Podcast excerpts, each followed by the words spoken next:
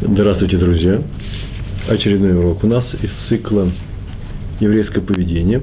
Сегодня наш урок называется «Благословение миром». Э, Браха шалом. Благословение миром. Э, смысл всего этого урока, ну не смысл, а большой, высокий смысл, будет такой, нет благословения в стране, если нет мира между евреями. Я бы даже сказал, нету защиты от врагов в этой стране – Пусть так, именно так написано в Торе, в нашем недельном разделе, который называется Бехукотай, из которого мы берем наш стих, на основании которого мы строим весь наш урок, в книге Ваикра, 26, 26 глава, 6 стих. Там так написано, «И дам мир в стране». То есть, установлю мир в стране. Имеется в виду страна Израиля. Это сказано после того, как, как он обещал дать дожди, дожди дожди, урожай и э, прочее благополучие. Э, и в конце, на самом деле, в середине, потом еще дописано, э, э, этот отрывок продолжается, и написано, и дам, я сделаю мир в этой стране. Раши на это место пишет так. Мы, мы могли бы сказать, или ты мог бы сказать, что он дает нам еду, питье, как указано выше, дам хороший урожай, дожди вовремя – но э, э, он нам дает еду и питье, но если нет мира, то нет ничего. Значит, давай нам еду и питье, обещай нам дать хороший урожай, он тем самым уже обещает нам дать мирное существование, существование в этом мире. Это, между прочим, одна из интерпретаций слов Раши. То есть, из того факта, что он снабжает едой, едой и питьем, и тем, что то есть всем тем, что необходимо для жизни в стране Израиля, отсюда уже следует автоматически, что мы получаем мирное существование, без мира, ибо без мира нет ничего. Но сказано и еще, и дам вам мир в стране. И сказано, что именно Творец, Творец, тот, кто сделал этот мир из ничего, устанавливает мир. Усе шалом, убуре, это гаколь, так сказано в Торе. Поэтому возникает э, вопрос вообще, о каком мире говорится, если он получается автоматически. Рамбан Нахманит объясняет эти слова «и установлю мир в стране Израиля», это означает, что способствую, я поспособствую тому, что между вами будет мир. И то же самое написано в книге Ора Хаим, и там это немножко подробнее уточняется, просто уточняется. Этот стих говорит не о мире с внешними соседями, а о мире между евреями. Всевышний поможет жить евреям в мире – и внутреннем сотрудничестве, я бы сказал, добавил. И мудрецы поясняют, они дальше развивают эту мысль. Если внутри евреев царит мир, то и, не, и враги не нападут на них. И не надо беспокоиться о мире на границе. Например, с Сирией, с Ливаном, откуда сюда проходят э, всякие нехорошие люди, да, э, демонстрации, там, армии и так далее, прочие вещи. Но если евреи выступают друг против друга, если у них нет царит мир в их внутренней, в их среде, то придут к ним и, и с войной враги за границей, не дай бог, конечно. Почему придут? Потому что увидят, что их можно победить. Раз у них нет мира внутри, между, между, между собой, то их можно победить, поясняют мудрецы. Э, можно было бы так сказать, что в конечном счете, что значит они увидят э, если они увидят, что у нас есть единство внутри, они что, не, не рванут сюда войной, не, не попытаются уничтожить еврейский народ, народ Израиля? Скорее всего, попытаются. Но мы же с вами люди Торы, евреи Торы, заповедь, и верим в то, что в Торе написано. В Торе написано о том, что если у вас будет мир между вами, то и враги на вас не нападут. А не напасть они на, на нас могут э, по двум причинам. Или они увидят, что э, у нас мир не логически увидят, не э, при помощи чтения своих газет, где им аналитики покажут, что бессмысленно нападать на евреев, они очень сильны, даже хотя потому, что они очень мирные между собой люди. Нет, эту, эту любовь, это, это нежелание напасть на евреев э, э, и уверенность в том, что ничего не получится от такого нападения, не внушит Всевышний, или даже сделает другие народы друзьями евреев, защитниками евреев. Так написано в наших книгах, пророков наших. Указывает Исхак, Раф Ицхак Зельберштейн в своей книге, которая называется Туфхая Биу. Это известная книга, она лежит на столах во многих синагогах там просто ее интересно читать. Там так написано, что у Раши читаем по поводу стиха. Раша прокомментировал стих в книге Шмот, 20 глава, 22 стих. Там так написано. Если поднимешь меч на него, то сделаешь его оскверненным. Речь там идет о жертвеннике храма, на котором приносились жертвоприношения. Он будет сделан из земли, а обложен камнями, а э, камни нельзя э, отесывать, тесать, даже не знаю, как обрабатывать э, железными э, инструментами, э, э, железными предметами, э, которые, в принципе, называются железо, э, э, мечами, то есть то, что э, сильное, закаленное режет э, камни. Как было сказано, но если ты поднимешь меч на него или какой-то предмет, то есть на камне жертвенника, когда будешь обрабатывать их железным орудием, повторяю, оружием, орудием, э, то сделаешь его оскверненным. Он потеряет свою святость. И известно, что жертвенник устанавливает мир между евреями и Всевышним. Ну, по крайней мере, что мир? Мы не равноценные, не равные партнеры или противники друг с другом. Э, Всевышний мирно относится к евреям, помогает, он всегда помогает, но не наказывает евреев, если они ведут себя хорошо, если они не делают никаких прегрешений. А если сделали прегрешение, то находят себе силы исправиться. То, что называется сделать шву. И когда существовал храм, кроме этого исправления внутреннего, оно самое важное, еще принести необходимые жертвы. Так работал механизм храма. Это не что иное, как копора, искупление, когда искупаются наши грехи, и мы становимся чистыми при Всевышнем, у нас это называется мирное отношение у нас с Ним. Что дед делает? Это, кто это делает? Это делает жертвенник. Так вот, как камни жертвенника, который не умеет, как написано э, Рамбан, как написано в Раше в этом месте, это приведено из Мидраша, то э, камни, которые не умеют не, э, не видеть, не слышать, не разговаривать, и они устанавливают мир э, между нами и Всевышним. То что говорить о том, кто устанавливает мир между супругами, друзьями, семьями, между отдельными евреями, они тем более приводят нас к миру. Это называется кальвахомер, тем более. Если так работают камни, то мы живые, не камни, не камни а живые люди, которые могут привести мир между людьми, тем более устанавливаем мир э, своим этим действием э, э, в еврейском народе, то есть на нас не нападут внешние враги. Так указывает Раф Исхак Штейн, на, так он прочитывает Раши, на, на слова Торы о нашем жертвеннике в храме, Мизбеях. Отсюда есть заповедь Торы, везде и всюду. Надо стараться приводить людей к миру, устанавливать мир. То есть здесь две вещи есть. Помогать миру держаться и способствовать тому, что люди будут у них мирные отношения э, друг с другом, например, ваши два друга, э, говорить такие слова, которые тот приводит к укреплению их взаимного притяжения, к дружбе. И вторая вещь, ну уже если мира нет, наступила прохлада, пала остуда, да, если они вдруг почему-то разошлись в каких-то мнениях, друг, друг против друга выступают, и именно это может закончиться скандалом, или тем более скандал уже разразился, и две стороны приняли воинственные позы по отношению друг к другу, что часто бывает в этой жизни, не мне вам рассказывать. Не мне вам рассказывать, в смысле, я сам знаю это, как и вы знаете. Так вот, тем более надо способствовать миру. Не вставать на сторону одного из них, который ближе ко мне, или, например, на сторону того из них, кто более прав, как мне кажется, а именно помирить их э, разными способами. Эти способы мы знаем уже, мы говорили это не первый раз в нашей лекции. Э, мир в семье, по-моему, у нас была такая лекция в самом, где-то в самом начале и так далее. Сегодня мы приведем несколько других примеров и, может быть, расскажем чуть теории, но немного. Э, почему? Потому что тема нам уже известна, так что закрепим наши знания. Итак, э, есть у нас заповедь Торы, везде и всюду приводить людей к миру.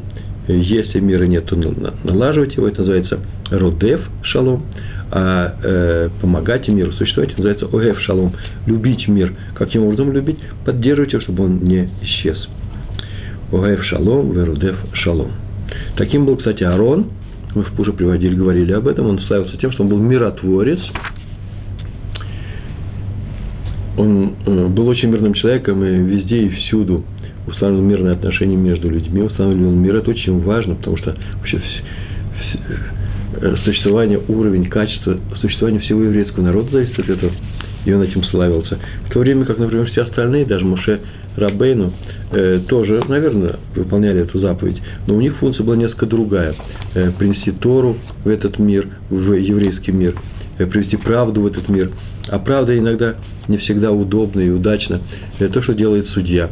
Он приговаривает, например, э, приносит, приносит решение э, во время спора, спора, тяжбы между двумя людьми, и один из них недоволен этим решением. Вот видите, уже некоторый немирный момент появился здесь. Так вот, Аарон от таких вещей всегда уходил. У него, не было, у него была другая функция. Э, это еще не значит, что это плохая функция, это хорошая функция у судей.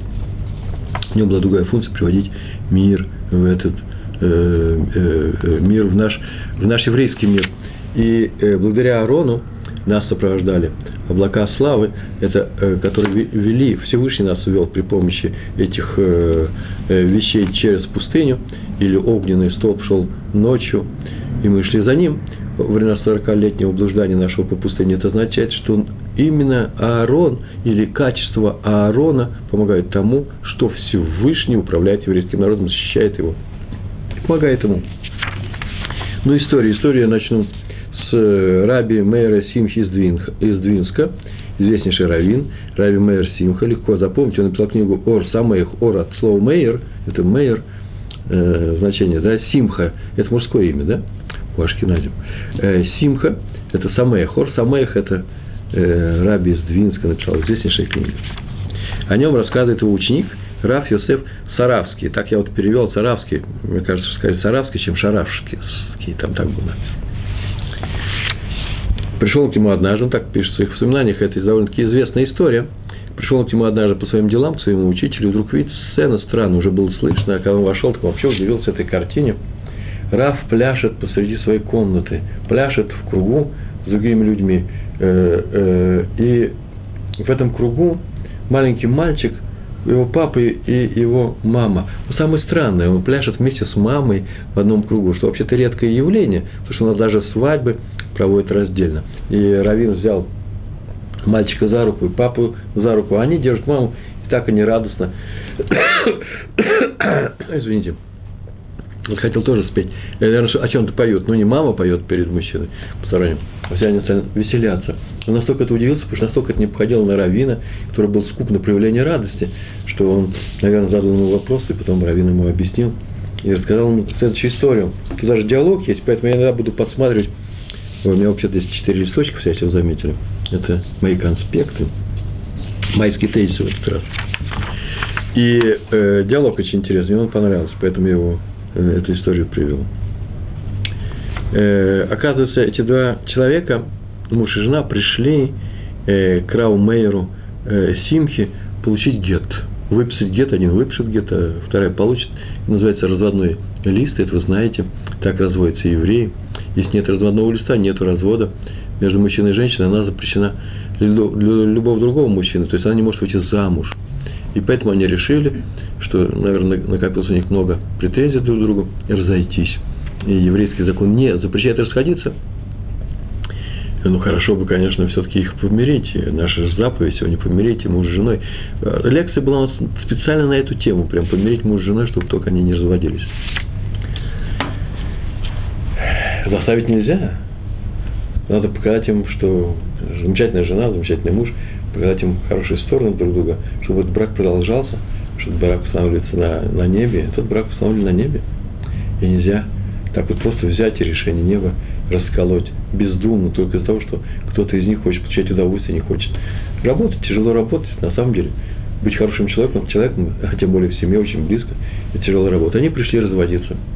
Он выслушал возражение, э, заявление э, э, мужа, претензии его, Потом спросил женщину, они вместе пришли, не порознь.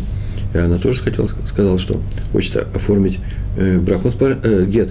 Он спросил, вы согласны на это оба? И они ответили, что да, согласны. И он спросил их еще, спросил, а дети у вас есть? Да, у нас один ребенок.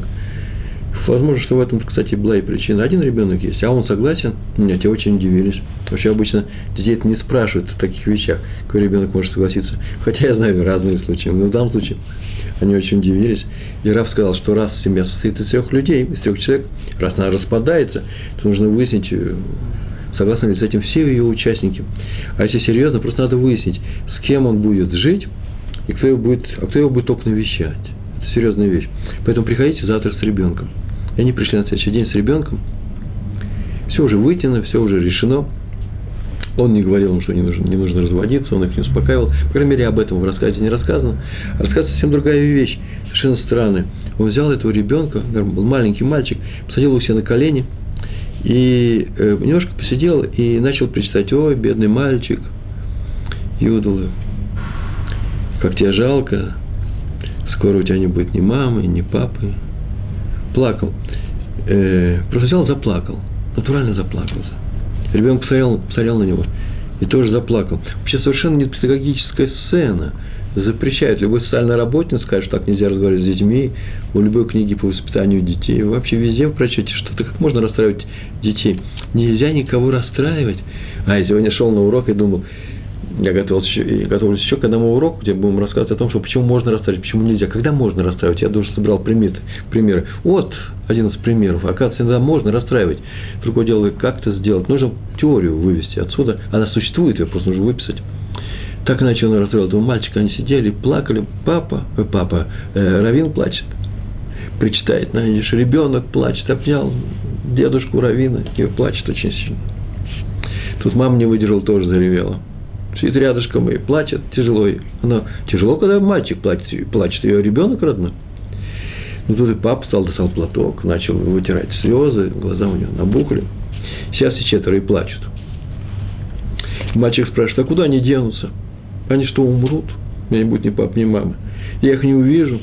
Уже что, не будем мы вместе разговаривать, да? Гулять, справлять субботу, плясать, как недавно плясали все вместе. Я расспрашиваю, как вы плясали? Раф, ребенок пла, плача, опускается, спускается его колени, подходит к маме, берет ее за руку, стоит рядышком с ней, рукой просто бумажкой говорит, вот так мы с ним плясали. Так, ребенок говорит. Только с, с мамой ты плясал, спрашивает Равин. Нет, с папой тоже, говорит ребенок, перед отца, который сидит в метре от своего, тоже берет за руку, вот так мы плясали.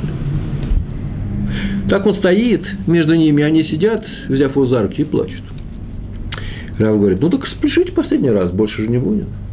Спешите, пляжите. И они встали, ну что, Рав сказал, они не пляшут радостно, они плачут и стоят они и имитируют последнюю пляску свою. А ребенок вдруг, слезы от него прошли, вот же пляшем же мы. И даже когда начал подпрыгивать и улыбаться, вот же мы пляшем. И повел их по кругу. Те плачут, а ребенок смеется. Нет, говорит Равин, так не годится. Это нет, это не пляска никакая вы плачете. Значит что, нужно писать весело, с песней, уж прощаться так прощаться. Там он встал между ними, встал между папой и ребенком, взял их за руки и запел песню без слов, просто не гун, и повел их по кругу. Он поет, они плачут и идут. Потом мальчик запел на этот негун, уже более радостный. Папа запел. Ну, кроме мамы, она не может петь, кстати, потому что, да, чужой мужчина здесь. Так, короче говоря, они решили продолжить семейную жизнь без всяких выяснений, кто из них прав, кто из них не прав. Наверное, оба, оба были в какой части правы и неправы. Это было вчера, так сказал Раф. А сегодня они пришли сказать, что окончательно помирились. Вот мы и пляшем уже от радости. Вот и зашел к нам, когда мы плясали от радости. Вот такая история, которую я выписал история про раба из Двинска. Я сегодня рассказал своему соседу, он сказал, очень удивился, почему, что он знает очень хорошо отзывы учеников его и читал книги, он говорит, он вообще человек был не самый радостный. Симха радостный, конечно, наверное, веселился, когда нужно, но так, чтобы на ровном месте плясать с людьми, которые разводятся. Странную историю прочитал, говорит, ну, возможно, так оно и было. Он человек недоверчивый очень всегда скептически слушает мои истории, а ему все истории рассказываю. Мы сидим просто рядышком, Махсан это называется, рабочий кабинет в подвале у нас, и он пишет, он делает книги, серьезные книги э, по Талмуду, Кабала у него сейчас последняя книга есть, много серьезного. Раф Шулевец, Давид Шулевец, и э, они работают сейчас очень с своим братом Яков Шлевец из Бней Брака. Вот они создали серию Хаврута, э, где собираются, собираются и собираются еще, сейчас еще издать мой перевод Гемары, может быть, получится. Так, значит, люди очень серьезные из Александрских хасидов, как я однажды об этом рассказывал, он очень скептически относится к каждой истории. И мне этот скептицизм нравится, скепсис.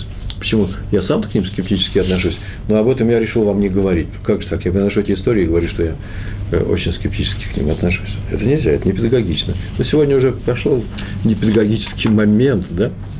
Э, следующая история, к которой я скептически отношусь, конечно, Раби Эзра Атья, сефардский раввин, очень известный сказал своему ученику однажды, так вот это известно, что он всю жизнь выполнял заповедь любить мир. Мы так говорили, да?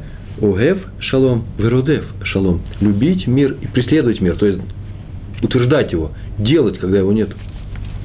Первый – любите, когда он есть, поддерживать его. Второй – когда его нет, утверждать. И он заповедь любить мир, то он делает, но ему ни разу в жизни не удалось выполнить заповедь добиваться мира. Кого-то помирить, родев шалом утверждать мир между людьми. Как же так удивился ученик? Это вот рассказ рассказывается. Я просто от его имени, это он его привел.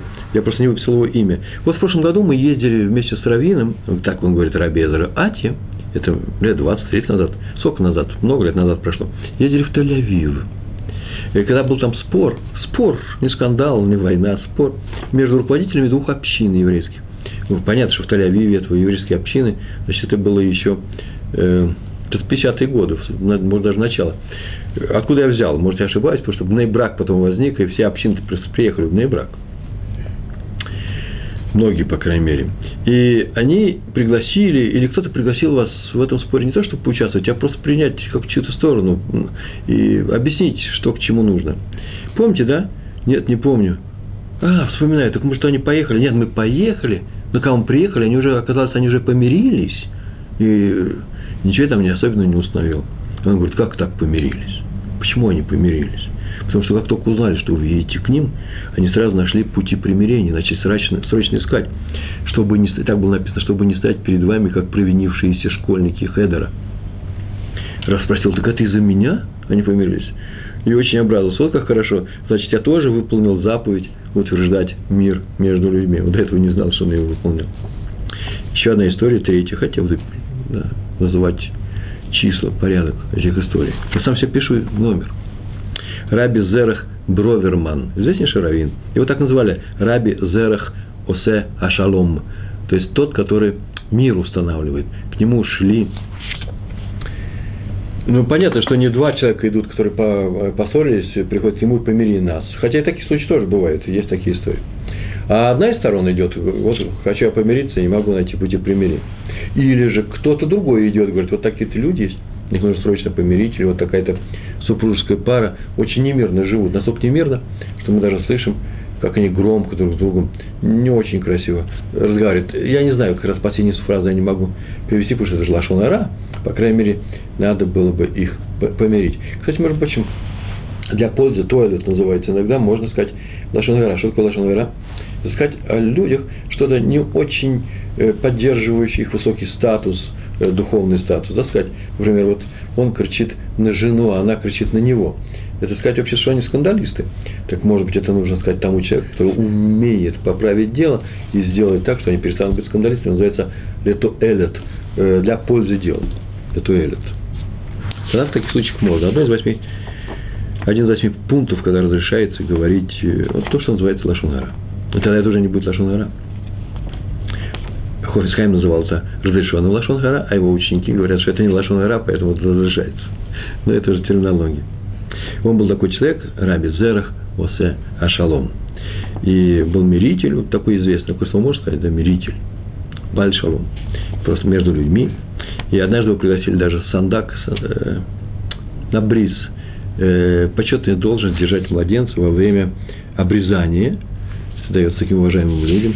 И тут ему сообщили о том, что где-то нужно срочно установить мир между какими-то людьми, и он отказался с почет, почетной роли, потому что это не задержит никого. Тут можно и другого э, выбрать, на, пригласить на, на, эту, на, на эту роль, и побежал помогать людям. Так ведь можно было бы, почему я этот рассказ привел, можно было бы и отметить, что, ну что, можно было бы и не, не спешить с примирением. Сегодня у нас, извините за выражение, полное обрезание, а к вечеру пойдем мирить. Полное примирение. Почему нужно одно делать вместо другого? Нет, вот в том-то и дело, что он считал, что даже минута ссоры, минута пребывания в ссоре задерживает приход Машеха, задерживает то, ради чего еврейский народ существует. А поэтому надо сделать все и очень быстро, чтобы помирить людей. Важное замечание. Э, когда мы мирим каких-то людей, примиряем их, то мы не становимся между людьми, оценивая их поступки, давая характеристику их поступкам, словам, давая им оценки, а мирим, э, не вдаваясь в поступки и слова. Это очень важный момент. Мы не судьи. Если нас пригласили третейским судьей, судьей, судьей быть, это одно, это одна функция. Вот так пригласили э, э, раби э, Эзра Атью, да, чтобы он был третейским судьем, пока судей, пока он приехал, так они помирились.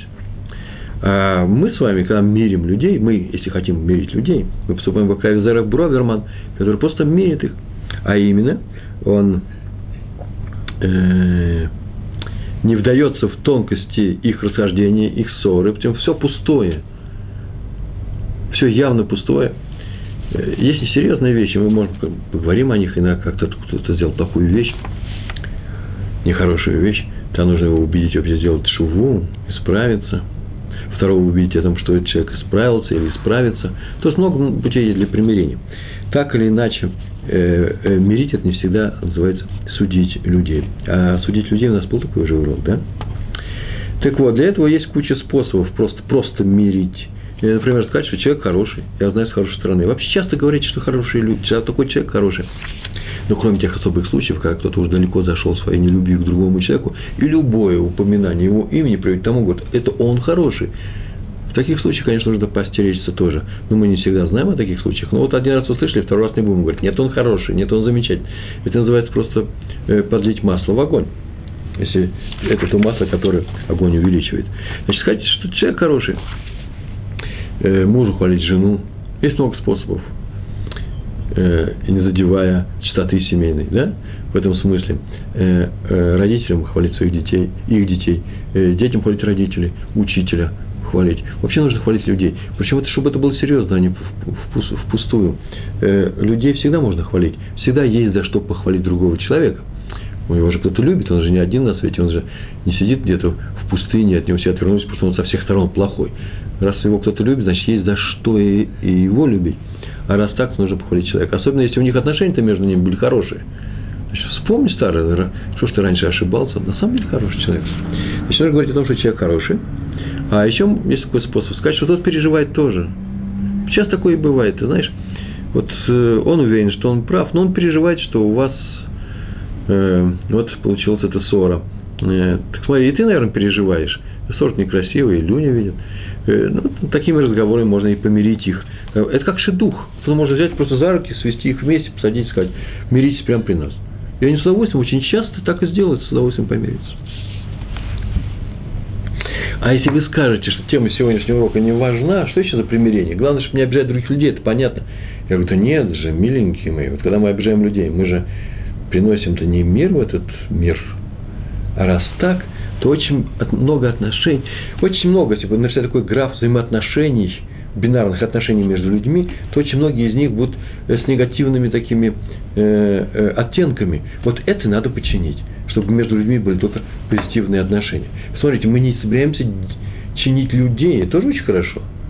Это замечательно, если у вас получается. Тогда вы приходите, садитесь на этот урок, я пойду слушать. Его камеру залезу, буду слушать его и записывать даже ваши слова, как вы это будете делать. Я этому только учусь. А вот мирить людей, это называется не переделывать их, а переделать их отношения. Совсем другая вещь. Сегодня урок про отношения между людьми. И про нас с вами, да? Чтобы мы с вами справились в такой степени, чтобы мы научились это делать. А тем более не создавать мир, военные отношения между людьми. Четвертая история. Адмор из Гур, известнейший раввин, раби Авраам Мортхе Альтер, Я написал книгу Имре Эмет, известная книга Имре Эмс. Он однажды, пошел вообще мерить людей далеко от дома. И идти надо было идти, идти надо было вечером по песчаным дюнам, там пару-три километра, просто по одному песку, дороги не было. А он же был вообще человек не молодой, очень старый. И ему сказали, что вообще-то не стоит это делать. Э, там, от себя добавлю, завтра надо, я обещал что-нибудь отдам, прибавить от себя, правильно, да? Э, завтра на джипе вас подбросим, э, тут несколько минут езды, а так идти два часа по песку, где опасно. И он сказал, нет, если есть надежда примирить двух евреев, я уже сейчас пойду этим путем, даже 10 раз, то я буду обратно ходить, пока есть надежда, надо идти. Вот это его слова. Амеш теква, цреха алехат. Один услышал эту историю, один человек услышал эту историю и сказал, если я поссорюсь со своим товарищем, и об этом скажет нашему раввину, и он пойдет по песку 10 раз нас мирить, то зачем надо ждать, пока он 10 раз пройдет этот путь по песчаным дюнам? Можно помириться и не заставлять Рэбы так мучиться. О, слова. Хорошие слова, правильно я что сказал? Вот для чего Рэбе это сделал. Пятый рассказ, квартал Шарей Хесет в Иерусалиме. Есть такой известный квартал здесь, Шхуна, религиозная.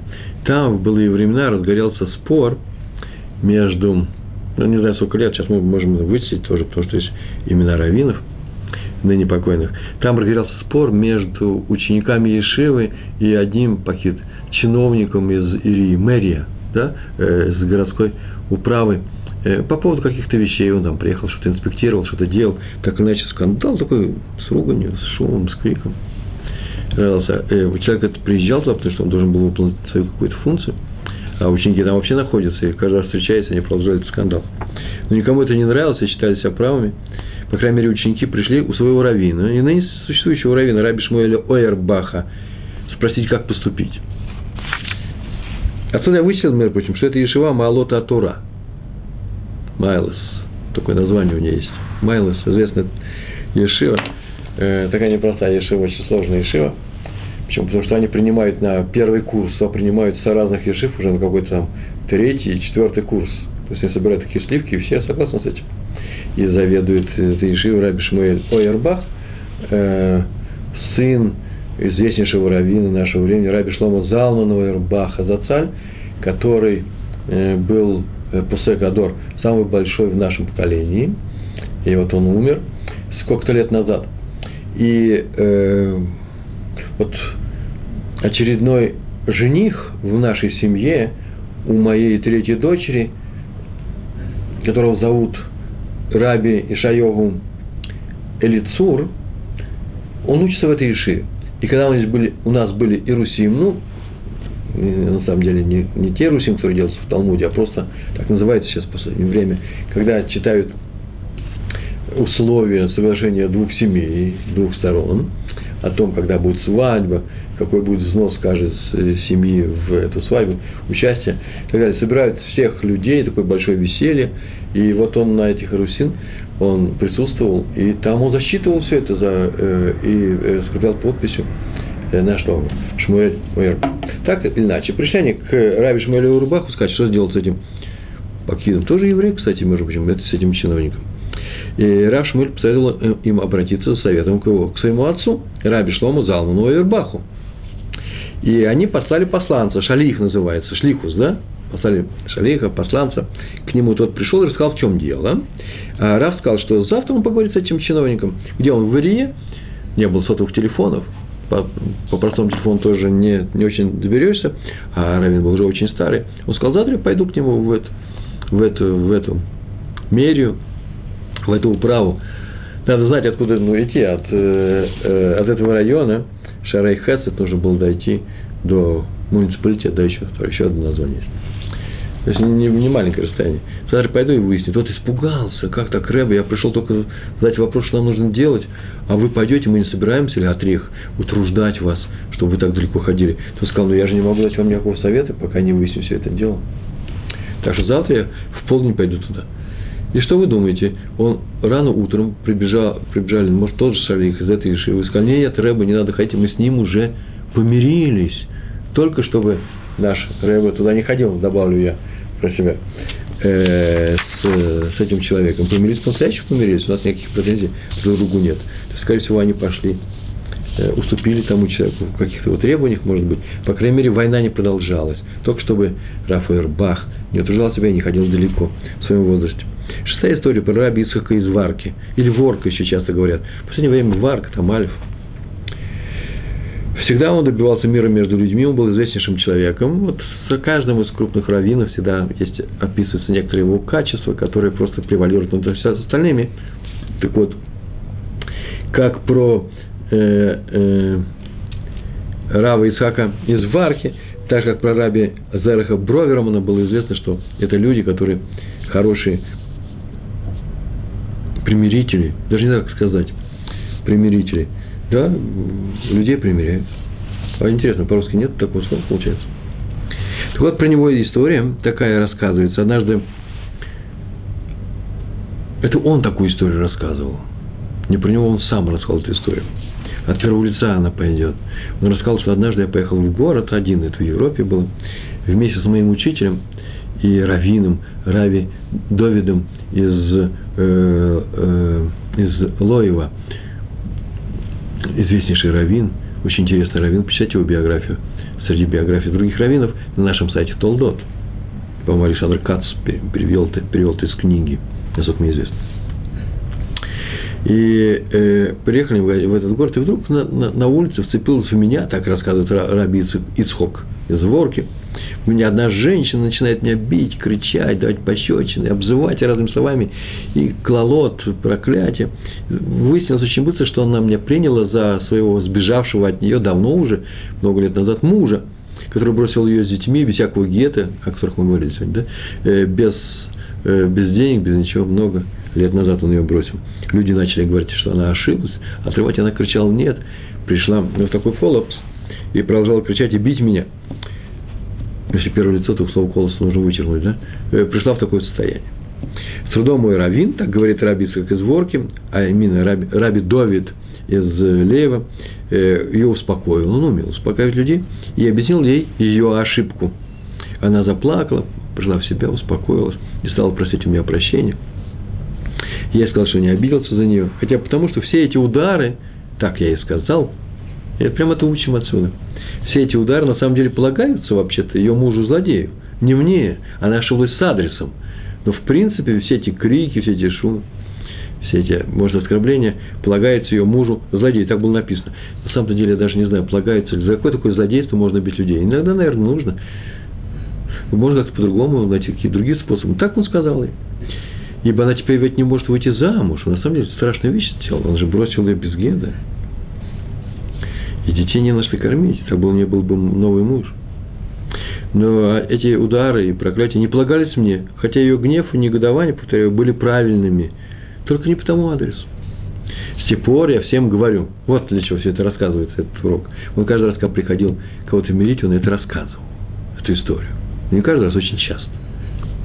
Говорю всем, кто поссорился, что обе стороны на самом деле правы, каждая в своих претензиях ко второй стороне.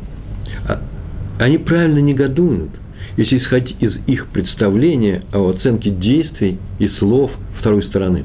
Так они себе представляют эти слова, эту позицию. Они ее оценивают каким-то образом и реагируют. Как правило, правильно реагируют. Но картинка-то придумана, они реагируют-то правильно на ту картину, которую они себе построили, но картина неправильная. Поэтому каждый участник спора должен решить, должен узнать, выяснить. Это очень важно, насколько его видение этой картины, картины позиции другой стороны, правильно, не ошибается ли он в своем понимании мотивации, действий, э, позиции второй стороны. Это очень важная вещь. Раз у нас есть немирные отношения, раз они зашли так далеко, а далеко зашли, когда друг другу сказали резкие слова, что-то не понравилось, эти слова не нравятся, мне уже больно, и ему больно. Вы, значит, отошли далеко уже. Я не буду говорить о больших скандалах, которые отравляют жизнь людям. Так вот, а убивают. Так вот, если у меня такие тяжелые отношения с каким-то другим человеком, друг к другу холодно начали относиться, это уже тяжелые отношения, то я должен задуматься, а правильно ли я его понимаю? Может, я ошибся? Бывает что такое, что я неправильно понял? Когда мне говорят, вот в чем дело, я говорю, ой, что же вы мне не сказали, как жалко, а я-то вот что решил – если мы выйдем из тени непонимания, из тени на свет, то очень часто многие проблемы решаются между людьми, даже между мужем и женой, которые давно друг друга знают, между сыном и отцом, которые друг друга даже знают изнутри, знают все слова, все мысли друг друга, но неправильно оценивают себя. Почему? Потому что у них, может быть, приоритеты другие. То, что для одного важно, для второго вообще незаметно. Никак. Нуль. Ничто. Кто знает об этом? А поэтому все нужно задуматься о том, если так далеко зашли дела, что мы даже два раза уже не поздоровались друг с другом, не сказали друг другу шалом. Один еврей Тор, второму еврей Тору не сказал шалом. Значит, надо подумать, правильно ли я его понимаю, и выяснить это. Не представляет труда большого выяснить, на самом деле, что он имел в виду. После чего не продолжать, не продолжать свое противодействие, свое неприятие этих слов. А может быть, будет решение. Сейчас мы о нем скажем. Я их выписал, эти четыре решения. Может, оно найдется. Главное задуматься. Ой, не ошибаюсь ли я. Потом окажется, что ошибся. Я сам себе ведь не прощу. Другой простит, я не прощу. Седьмая история про раби Иосифа Хайма Зоненфельда, главного раввина Иерусалима. Он издал закон по городу никогда не принимать большие пожертвования для кололей, кололь ешив, от женщин без разрешения их мужей тяжелое время было, это, давно это было, до Второй мировой войны, и некоторые состоятельные люди, женщины, приходили и давали приношения э, так же, как это было вообще во все времена. Состоятельные жены. И в России, и в Англии бывает, заводят э, благотворительный э, какой-то, э, а так называется, э, центр, э, как, э, какую-то компанию, которая распределяет помощь среди малоимущих или бедных, или больных определенных. Э, болезни, это занимается женщина, а в это время муж делает э, большие деньги. Еврейский закон запрещает. А именно, почему? Так написано в Шульханарухе, Йора Дея, часть Шульханаруха, там, там написано, что Габайт Здаки, тот человек, который в синагоге отвечает за сбор Здаки, мы знаем, что это такое, и за ее распределение, так он не берет большие пожертвования от женщин, но берет очень маленькие. Маленькие деньги, которые просто на карманный расход дают. Ибо есть подозрение – что она дает эти, э, эту заку без разрешения мужа. Когда подозрения такого, подозрения такого не будет, может придется сказать, да, возьмите ее все, берите, нормально. Пока нет такого разрешения, нельзя это делать. Почему? Э, ну, во-первых, Шульханарух так, в такие годы было написано, когда вообще-то занимались добычей средств э, именно мужья, э, а не э, женщины. Э, и так считается по еврейскому закону, что все, что э, э, находится в доме, имущество принадлежит, в принципе, принадлежит мужу. Это не значит, что у нас самодур, что хочет, и делает, и такие падишах и султан, а жена у нас в рабстве. Нет. Мы живем в современном мире, и еврейский закон никогда не противоречит современному миру. Больше того, современный мир очень хорошо вписывается в еврейские законы, сам так хочет сделать, современный мир он такой. И женщина просто э, может и зарабатывать на жизнь, в большинстве семей мне известных – где муж учится все время, жена зарабатывает, но решают они коллегиально вместе, и в конечном счете последнее решение э, принадлежит мужу. Ну, понятно, что он не будет говорить, да, жена нет, или наоборот, потому что они же муж и жена, они же любят друг друга, но он учит законы. Вот что самое главное в нашем современном еврейском мире. А поэтому э, его видение картины, э, я ему доверяю этому видению еще не знаете, что разные случаи бывают в жизни, все что угодно. Все что угодно. Но, как правило, мы говорим о правилах.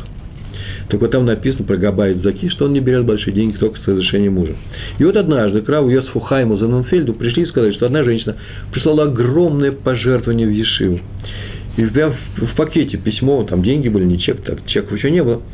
И там было письмо прикреплено, и там было написано, что она э, просит не присылать эти деньги обратно ей, как тут принято у вас по, по решению Рава Зоненфильда. Не хочет она это. Она знает об этом, не хочет. Раф изучил дело и постановил, ничего не надо ей возвращать. Вообще не надо ничего возвращать. Это огромную сумму возьмет. Ибо есть опасения, судя по тону ее послания в письме, что муж ее, обнаружив, что жена, что жена отдала другим такие, такие деньги – начнет ее ругать, и не будет мира в семье. И так добавил, лучше нарушить одно постановление Шульхана Руха, чем разрушить мир в одной еврейской семье. Называется Шалом Байт, мир в семье. Э, потом понятно, что как-то решили этот вопрос, э, нельзя брать эти деньги, потому что есть подозрение, что вообще это гнева, как называется гнева, воровство, то есть она взяла без спросу. Этот вопрос можно решить, но вот так просто взять, послать, без всего без предупреждения, чтобы муж увидал, что жена такие вещи делает, нельзя. Надо его как-то подготовить и сделать мир в семье. Мир в семье важнее постановления Шульхана Аруха, в котором мы живем. Э, есть исключения. Бывает, что и постановление важнее, может быть, жизни человека. Но мы говорим именно об этих случаях. Восьмой пример про рабыну Ахида. Э, так его звали. Он жил здесь, в Израиле. Он отличался очень сильным качеством любви. Я так сказал, да, сильное качество. Какое свойство у него в его душе было? Любовь к миру между евреями. Примерял всех, даже, как рассказали, даже брата с сестрой, которые не разговаривают с юности и уже живут в разных семьях, даже в разных городах, он все равно сделает так, чтобы они помирились, чтобы не было у них на всю жизнь остатка вот этой детской ссоры. Если он слышал, что кто-то поссорился, он тут же все бросал и бежал их мирить. И также примерял не только супругов, и общины целые примерял. Это Рабейну Ахида. И э, однажды даже, говорят, примирил, так написано во всех книгах, две семьи, которые были в ссоре, в тяжелой затянувшейся ссоре, 12 лет. Вот такие мандеки Капулети. Он их примирил. И, а до этого никто их не мог примирить. Две известные семьи были. Он пришел к ним и говорил с ними очень долго, с каждой семьей отдельности, и потом они помирились. Э, надо обратить внимание ваше, что написано, что они помирились, это не значит, что они сказали, ладно, ладно, миримся, и как только он ушел, они увидали, что он только ушел, снова бросились друг на друга с кулаками. Нет, уж он мирил, так мирил. На самом деле так, что сидели люди, удивляются, ну как же так мы воевали, какая глупая вещь, э, ссоры, скандалы, война между нами. Так он их мирил, так это известно. О себе он такую фразу сказал, для чего я привел этот рассказ. Не знаю почему, но у меня есть такая способность, данная небом. Умею мирить, людей. Он это умел. Вы слышите, некоторые люди умеют врачевать.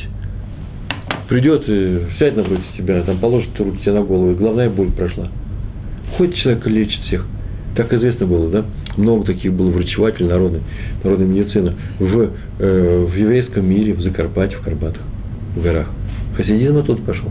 Это были наши учителя и врачи. Э, многие умеют врачевать, а другие умеют успокаивать.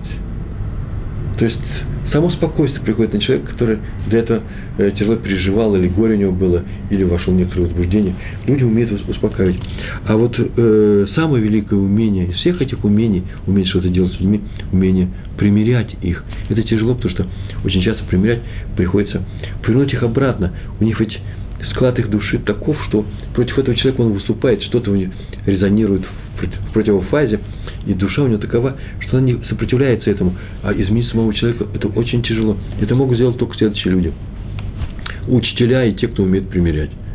Так что после урока человек вышел и сказал, ой, я сейчас что-то во мне изменилось, что-то я в себе э, увидал неправильно, что-то я в себе сейчас должен починить. Или, предположим, все во мне правильно, но я еще, еще что-то должен добавить. Это учителя. А примерять, это значит – вот самое великое качество. Это весь наш урок на этом стоит. Для того, чтобы люди друг друга любили. То, что сказано о том, что евреи полюби ближнего, как самого себя. Девятый рассказ.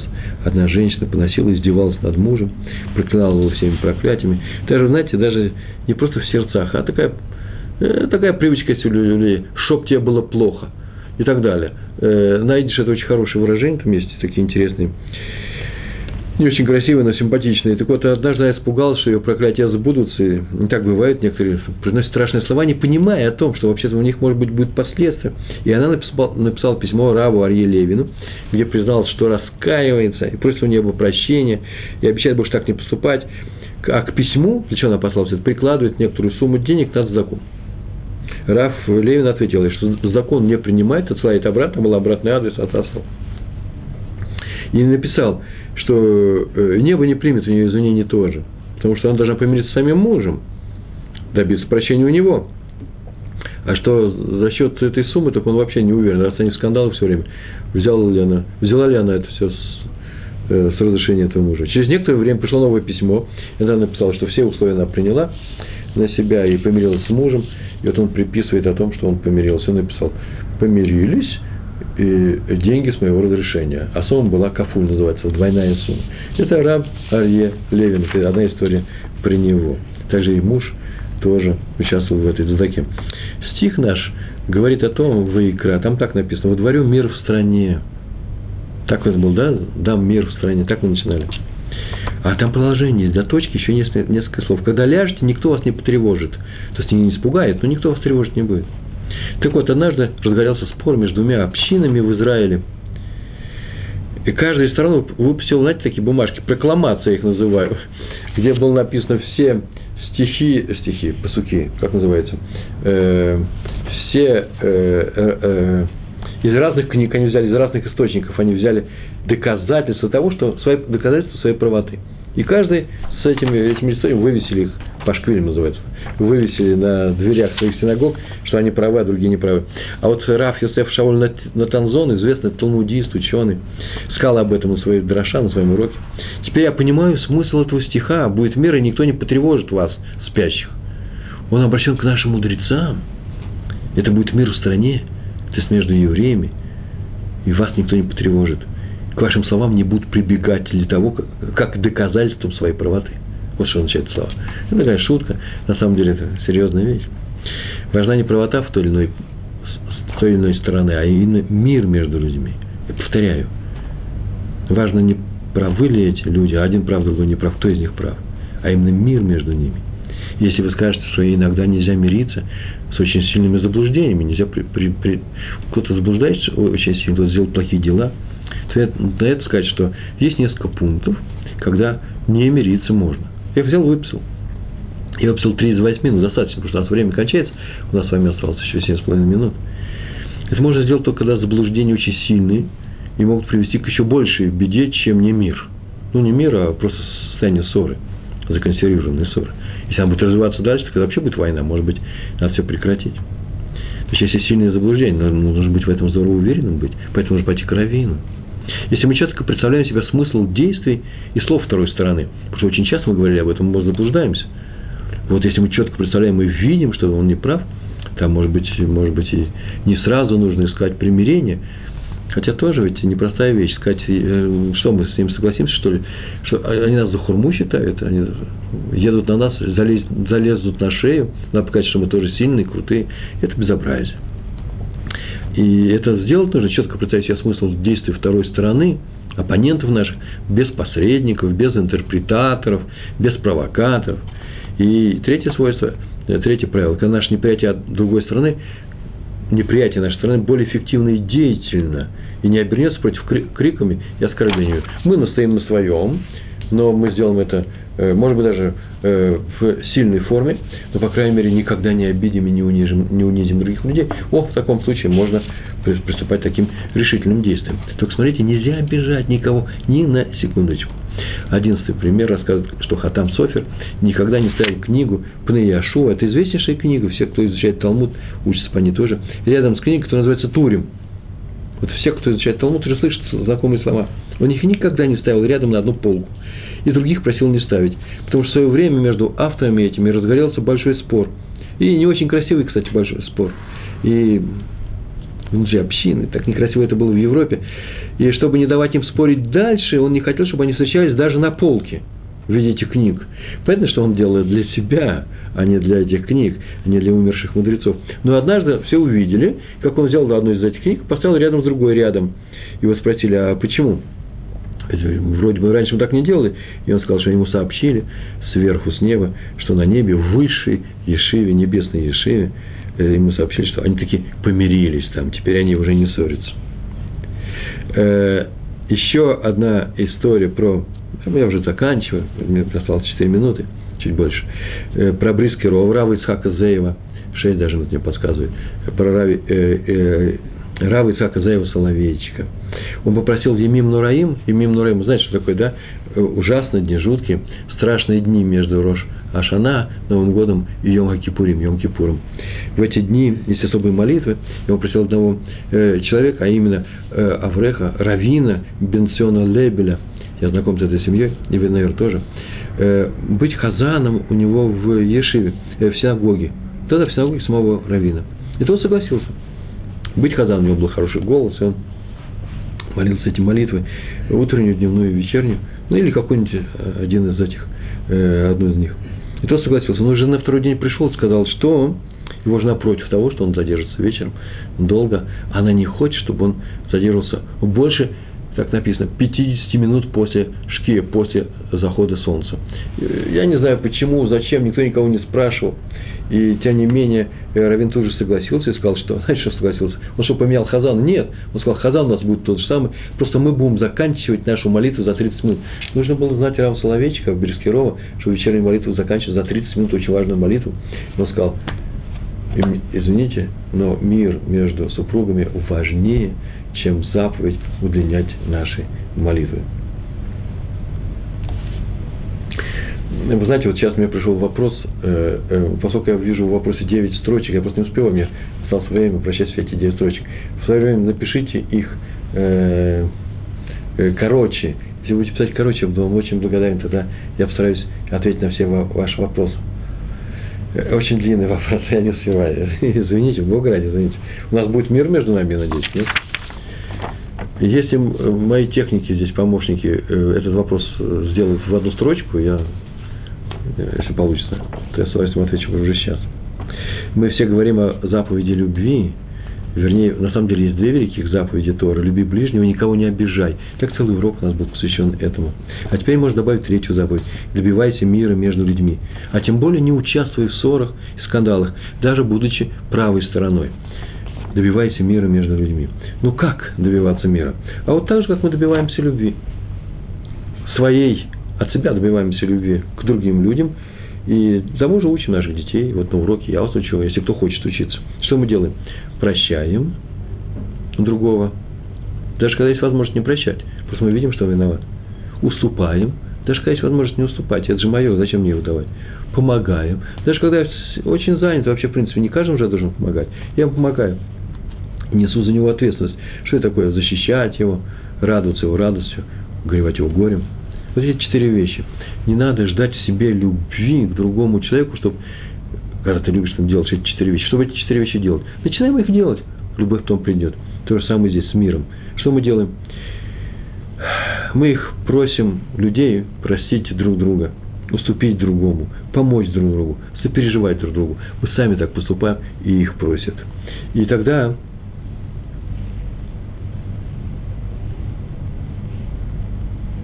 Как быть с человеком, для которого рассказ о любом человеке добавляет масло в огонь? Хороший вопрос на самом деле. Э, ну, во-первых, лучше взять и не продолжать эту тему с ним. Значит, э, не надо рассказывать ему об этом человеке с масло в огонь. Это первое правило. Тут через три правила есть, но с первым правилом самые, самые э, трудности и тяжести и происходят. Э, а потом нужно искать пути примирения, а для этого нужно обращаться к раввину, потому что каждый случай конкретен.